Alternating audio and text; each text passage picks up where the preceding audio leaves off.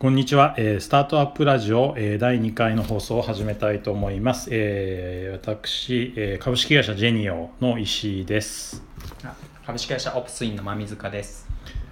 はい、えー、今週はですね引き続き、えーかえー、ウェブ開発を成功させるにはというテーマで、えーま、水川さんとお話ができたらなと思っています。前回のまとめをすると、まあ、あのオプスインという会社はリモートワーカー、まあ、それこそ世界中にいる人たちと、えー、エンジニアの人たちと一緒に開発をしているということで、まあ、そういうナレッジが溜まっているということで先日まあ2回ほどそういったテーマでセミナーを行って、まあ、10人15人ぐらいの方に来ていただいて議論しながらっていうことで進めさせていただいたんですが、まあ、本当喜んでいただいてで特に、えー、その時喜んでいただけた内容は人をどうやって採用してるんですかっていうノウハウとかあとまあリモートワークって難しいと思いますけどどうやって失敗しないようにやってるんですかっていうところを、まあ、丁寧にお話ししたところが一番盛り上がってたかなと思うんですよね。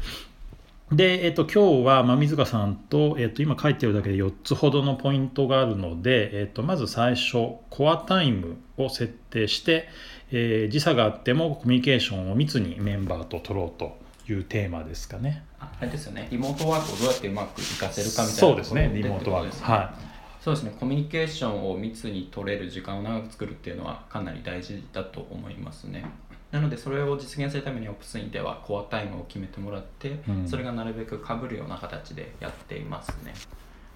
例えば日本にいるメンバーのコアタイムとフィンランドとかにもメンバーがいたりとかするのでフィンランドにメンバーのコアタイムがかぶるようにフィンランドのメンバーにはちょっと朝早くからやってもらったりとかしながらコミュニケーションする時間を長めに作っていますね、うんとはリモートなのであコミュニケーションが取れるためにはコアタイムが決まっていてそのコアタイムの中でちゃんとその人がワークしてるかしてないかっていうのが分かる必要がありますので、働き始めとか働き終わりには働き始めるよとか、もう今日は上がりますみたいなのを報告し合ってもらってますね。それってえっとあれですよね。でもエンジニア同士がペアになるプロジェクトって、まあ、数は少ないんですよね中では。それぞれ独立したエンジニアがで独立したプロジェクトに取り掛かっているけれどもあエンジニア内部両方パターンがあります、はい、独立したプロジェクト取り掛かっているケースもありますし、まあ、同じプロジェクトをやっているあ複数のメンバーがいるケースもありますね、はい、ただ別のプロジェクトでも例えばその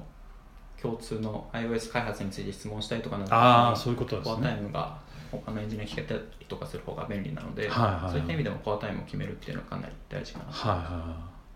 そうですね。で同じプロジェクトだったらやっぱり同じコアタイムででその間は即レスっていうのがまあ基本ですよね。そうしないと。そうですね。うん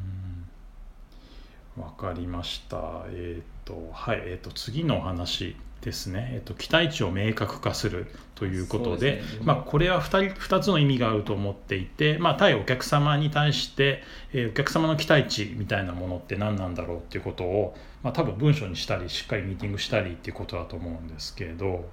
そうですね。特にリモートワークだと今この人が何をしてるのかっていうのはすぐに分からないことが多いので、うん、ちゃんとそのこの人が今これをやってるんだろうなっていうのをの相手側も分かっていてそれに期待するものがちゃんとアウトプットとして出てくるっていうのが、はい、常駐してやってるよりも必要なんだと思ってます。そうじゃないとえっとまあ、その場にいればなんとなく仕事をしている風を装うこともできるんですが、はい、リモートワークだとそれができないのでちゃんとその相手の期待値に対してそれを超えていくものを出していくっていうところをするためにはまずはその期待値を明確にする必要があると思っていてそのためにちゃんとタスクをあの切ってですねまあ、チケットなりなんだか GitHub の一周でも何でもいいんですけどタスクを切ってこれをいついつまでにやりますよみたいなところをあの先方に対しても明確にしてそれを実施していくっていうところがかなり大事なのかなって思ってますね。基本1日単位で成果の報告をしているお客様がほとんどですか？1日単位です。数日単位、数日単位が多いですけど、はでも1日単位でも今日これやりますみたいなのは先方に対しても言うケースが多いですね、はあのスラックのグループチャットとかでとかで、ね、ってことですよね結構見てもらえてるもんなんですか？結構案件の内容投げっぱなしで次はもう1週間後報告でよくてあとこうメッセージだけ受け取ってっていう感じなのか？何かこう例えば収めたものに関してすごい細かいチェックが入ってガンガンリプライが来るみたいな、ありますあります。あとそのあ先方からもちろんチェックもありますし先方に対して今日これやってますっていうのは、えっと、そこでもあの期待値がずれてないかっていうことを確認するための意味でもやってますね。本当はこっち優先してやってほしいんだけどっていうところがあそれは大事ですね。あるんだったら、それにレッスンをもらえると思ってるので。そうですよね。お客様の方の状況が変わってる可能性もありますよね。ね。はい。それは分かりますね、そういうのが、まあ、それこそ現場にいたら空気感で感じられるようなことが感じられないことっていうのは確かに実際にあるので、はい、そういうところを少しでもなくすためにあの自分が今何やってるかっていうのは明確にするようにしてますね。えーと、水勝さんと,、えーとエンジニアメンバーの間っていうのはなんかそれと別に気をつけてることもあるんですか？そのやっぱりタスクを細かく切ってっていうところとそれはでも同じように同じように、えっと、そうですね、はい、お客先方に対しても明確化するしこっちあの対僕とか対メンバー間でも明確にしてるっていうのは大事ですね、はい、誰から見てもこの人が今何やってるかっていうところが分かる透明になってるってことですよね。そうですね、はい、っていうところを心がけてやってますね。例えばその、まあ、ガントチャートだけじゃないと思うんですけどそういう可視化するツールみたいなものを使ってるんですか？あそうですね。それはいろいろなツールがあるのでそれぞれですけど GitHub でも誰がどこにアサインされているかとか、はい、その進捗とかは別にそれは GitHub で管理してもいいですしトレロとかそういうツールを使ってもいいですし、まあ、中には多分レッドマインとかそういうのでやってるところもあると思うんですけど、はい、まあ、何らかのツールを使って誰が今どこをやっていてそれがいつまでに終わって、まあ、どのぐらいの進捗なのかっていうのは分かるようにはしていますね。そうですよね。でそれはお客様も見えてるっていうことになるんですそうですね見えてる場合と、まあ、社内だけのものとある。まあそうですね。状況はあの微妙に違ったりとかしますけど、はい、基本的にあのお客さん側からも見えるように。見た方が安心ですよね、ね、やっぱり、ね、発注する側から見たら。っていうのはその、まあ、お客さんがいるケースでもいないケースでもその、まあ、オプシの内部のプロジェクトもそうですけど誰が今何やってて進捗がどうでとかそれの、えっと、認識があっていないとかいうのことがないようにするの明確化するっていうのはかなり大事だと思います。そうですよねその報告がないが1週間とかになってしまうと、うん、1週間後にあれなんか全然違う期待と違うことやってて1週間結果的に無駄になってしまいましたみたいなことがあるとすごいもったいないので、うん、それはなるべく、えっと、デイリーで報告はする必要あると思いますし、まあ、その人がこの人何してるんだろうって見たいと思った時に見えるっていう形にしておくのが大事だと思います、ね、結構お客様側の偉い方の会議でちょっと方針が急に変わったりとか、まあ、例えばあのスタートアップだったらユーザーテストで午前と午後でちょっと方針がいきなり変わったりとか、まあ、あの受託の再受託みたいな場合でもエンドクライアントさんの都合でっていうのあると思うんですけどそういう場合はどうしてるんですか？やっぱりスカイプとかを入れてあそうですね、優先順位が変わったらあのスカイプなり、まあ、スラックなりでメッセージでもらって、また優先順位変えて組み立てて進めていくっていう形にしてますね。一番はやっぱりそのユーザーサ、サービスをどうこう伸ばしていくかみたいなところが最終的な価値なので、はい、いや一旦これで決めたんでこの優先順位でやりますみたいなことはこっちからはもちろん言わないです、はい、そうですね。なのでそこら辺を柔軟にできることっていうのがその、あうちのいいところだと思ってそうですよね、うん、そういう変更に柔軟に対応できるようにするためにもそうですね。誰が今何やってるかとかを明確にしてますね、そうしないと今明確やってることが明確じゃないとあ新たにお願いしたいことがあってもそのどっちが優先度が高いかっていうのを判断できないと思うので。なかなかそれを上手にやれてるところって私の周り見てもなかなか少ないんじゃないかなとは思いますけどね。うんわかりました。あと次、まあ、次のトピックが、えーと、デザイナーさんが絡んでくるような開発の場合の成功のさせ方といいますか。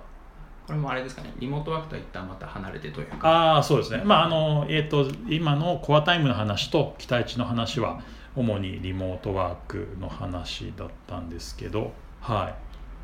開発一般になりますかね開発一般。はい、開発一般でなんかいろんなそのまあいろんなところにご支援していて思うのがその誰がこう主導で開発をしてるかっていうところがいろいろあると思うんですけど、はい、まあ、リクエスターさんがこういうのやりたいよってなってその後どうこうデプロイまで行くかっていうところで、はい、えっと、うまくいかない可能性が多いなと思うのがあのリクエスターさんがこれをやりたいよって言ってその仕様の調整みたいのをデザイナーさんだけでやって、最終的に決まったものを開発メンバーが開発するみたいなパターンだとどうしても開発が遅くなっちゃうケースが多いなっていうふうに思うので。あるでしょうね。バックエンドのことわからない方もやっぱりいらっしゃいますもんね。そうですねそうですね、なんかそのモデルの設計的にはおかしいようなあの画面の動線をしていたりとか、なんかその細かいところでなんかこういうよりもバックエンド的にはもうちょっと別の設計にした方が簡単にできるのに同じようなことを機能作るためにすごい複雑になってるとっていうケースがあるので絶対そこは何をしたいかっていうミーティングの場には絶対その開発者のメンバーがと一緒に入るようにしてますね。うん私だったらどうするかな？結構なんかページごとにあのテキストでこの項目は入れといた方がいいですよみたいなものを骨子を整理するのかなと思うんですけどそういったこともやられてるんですか？あもちろんやりますね。中にはそうですね。このページにはこういう情報が入ってないとバックエンドの成功性取れてませんよねとかいうのがあると思うんですけどあありますね。ありますね。逆にこのページにこれが入ってるとまずいですよねとか。そうですね、はい。そうですね。あのモデルの構造上そういう情報はも持てないはずですとか、そうですよね。論理的にはそうならないはずですみたいなところがそ、のデザイン的にかっこよく見えるから、はい。そうなっちゃってるってケースはいがはあったりとかするので、あとはそうですね。なんか別にこれはおかしいわけじゃないですけど、1ページ内に複数のページングがあったりとかすると、ああありますね。別に悪くはないと思うんですけど、はい。あのシステム的には若干変なやりにくかったりとかするんですよね、うん。そういうのが本当に必要なのか、うん。それともなんでしょうページ数をデザイン側の要望で増やしたくないからそうやってるのかとかっていうところで、い、ろいろなんて言うんでしょう最終的にユーザーに提供されるものとその全体のコースっていうところで齟齬が出るケースが多いので、うん。そこはちゃんと入るようにしてますね。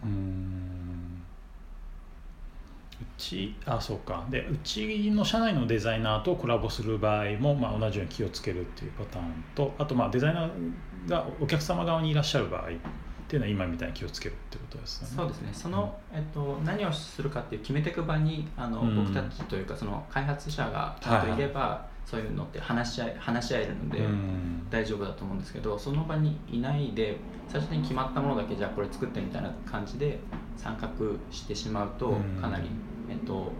作りにくくて結果パフォーマンスも出ずうに、ん。なんかあのより時間がかかってしまうみたいなケースが多いようなそうですよね。だから最終的にユーザーにとってあの使いにくいような構造になってしまった場合はあのやっぱりみんな不幸になってしまうのでそうならないように割と初期の段階から、えー、とフロントエンドの UI と、えーバックエンドのデータベースの整合性があとモデルですよね、はい、そうういったものの整合性が取れるようなふうに持っていくっていうことですよね。そうですね。うん。あとなんかこれちょっと違うかもしれないですけどそのまあ新規サービス開発するときにまずデザイナーさんがモックを作ってそれをあありますね。バックエンドが開発していってそれを適用するっていうケースがあるんですけどありますね。たまにあるのがそのなんかえっとですね文字数が増えた時にデザインが崩れることをそのモック状態ではモック状態ではかっこいいデータばっかり入ってるんで気はいづかないとか、はあとは画像をユーザーが上げるようなパターンだと画像サイズとかをどうとかっていうありのますでね考えてなくてそのはモックが作られてたりとかして、後で手戻ったりとかするケースがあるので、そこは、まあ、今後の課題というかあれなんですけどうん。実際にそのモックを作る時点でそういったところの観点であのそれって多分その開発者側しか分かんなかったりとかすると思うのでうん。いうのをこう指摘しながら一緒にやっていく方がいいんだなっていうふうに思います、確かにそれはありますね。私もそういう開発スタイルの案件、えー、と横で見てたことがありますね。なかなか苦労されてましたね。そうですね、はい。そこでまたデザインがちょっと変なんで直してくださいって言うとそこのやり取りがす。ごい時間かかっちゃう。しかも私が見てた案件は、えー、と開発がベトナムだったのででデザイナーが日本人の方でで社長がその上にいてみたいな感じででデザイナーが書いてくる、えーまあ、モックですよね。あのイラストレーターのデータに対してこうけベトナム側がちょっと困っているみたいな。うん。ここもここもここもここもおかしいみたいな。ああ結構毎日チャッットでやってましたねその開発は、はい。なるほど。っていった意味もある込めてそのなんかこう分断されない方がいいですよね。そうですよね。まあ本当に協業というかすり合わせていくって感じですよね。わかりました。えっ、と今日最後のトピックはちょっとまたリモートが若干入ってくるんですけれども、えーみんなリモートワークの場合っていう時とあとリモートワークチームと常駐チームというか社内にもう物理的にいるメンバーがいるっていうこうリモートとリアルのコラボみたいなものの場合の違いといいますかの話ですかね。あそうですそれで言うとなんかそのみんなリモートの方がやりやすいのは間違いないですよねああそうなんですかみ。んなリモートだとそのリモート前提でドキュメントが残されたりとかうんそのとていうんでしょう会話とか開発が進むので,、うん。で常駐の中にリモートで入る方が、まあ、難易度はどちらかというと高いとはい思うんですね、そのあの口頭で話したことが残らずについていけなかったりとか、はい。そういうケースがあったりとか他の人たちはなんとなく何してるか分かるけどリモートの人は何してるか分かんないみたいにうんなっちゃうとまずいので、そのリモートで常駐チームがいるところに入るときはちゃんとその先ほど言ったようなその期待値を明確にするっていうのとかうん。自分が今何やってるっていうのをこちらからちゃんと発信して伝えるとかあとはその内部のチームチームのメンバーの一員にならないとあのいろいろこうレビューとかの時に都合が悪いのでちゃんと全体ミーティングとかそういうところには参加して、はい。その内部メンバーの一員であるっていうところをですね、はい。ちゃんと示しておくというか、うん。ちゃんとコミュニケーションをいろんな人と取っておくっていうのはすごい大事だと思います。そうですね、まあ、確かにそういうのはそういうの齟齬みたいなのありがちかもしれないですね。そうです社内にいる人たちだけでこう話はどんどん進んでいってるけれどもなんかこう必要な時だけ外注さんに連絡するとかだとなんか情報の格差がすごい広がりそうですよね。そうなんですよね。その外注みたいになってしまうと、はうまくいかないケースが多いと思うんですね。うん。あの特にその一緒にサービスをこうグロースさせていってうん。常にその週次なり、まあ、2週間に1回なりのこの期間ごとにこうリリースをしていくみたいなはい。ところでやってる時に、そこのメンバーの一員にならなきゃいけなくて、うん。ダメなのはそれの一機能をつ作ってくれる外部外部の人になってしまうと、はどうしてもあのやり取り情報が全部来なかったりとか、うん。レビューを依頼した時にその齟齬があったりとかする、うん。温度感の齟齬とかがあったりとかするので、うん。そうはならないようにちゃんとメンバーの一員で外部でやってるリモートでやってる人って立ち位置に入るためには、うん。ちゃんとデイリーでやってることを報告したりとか、うん。その全体ミーティングに参加したりとか、そうですね。そういうところがかなり大事だなというふうに思いますね。まあ、オプスインの場合はその課金の仕方も月額定額なので、まあ、あのいわゆる社員の月給制と、まあ、あまり変わらなくて、まあ、そういう意味で外注よりもメンバーという名前の位置づけの方が、ね。まあ、正しいかもしれないですすね。。やることもこう柔軟に変えていきながらできるので、はい外注だと一回頼んじゃうとそのままだと思うんですけど、うん結構だからなるべく外注に頼まないようにしようとかいう心理も働くじゃないですか、うん外注ってコストがかかるんでオンデマンドというか働いた分みたいなもんだとねそれとちょっと違うってことですね。うん。かりました。は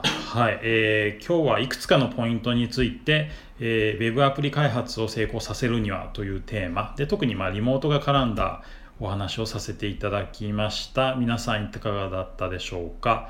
えー引き続きですね、まあ、開発の現場に役に立つような、えーお話を続けていけたらなと思いますのでよろしくお願いいたします。えーで今日は今日も、えー株式会社ジェニオの石井と、えーオプスインのオ真水川さんが、えーはい、お送りいたしました、はい。次回またよろしくお願いいたします。さようなら。さよなら。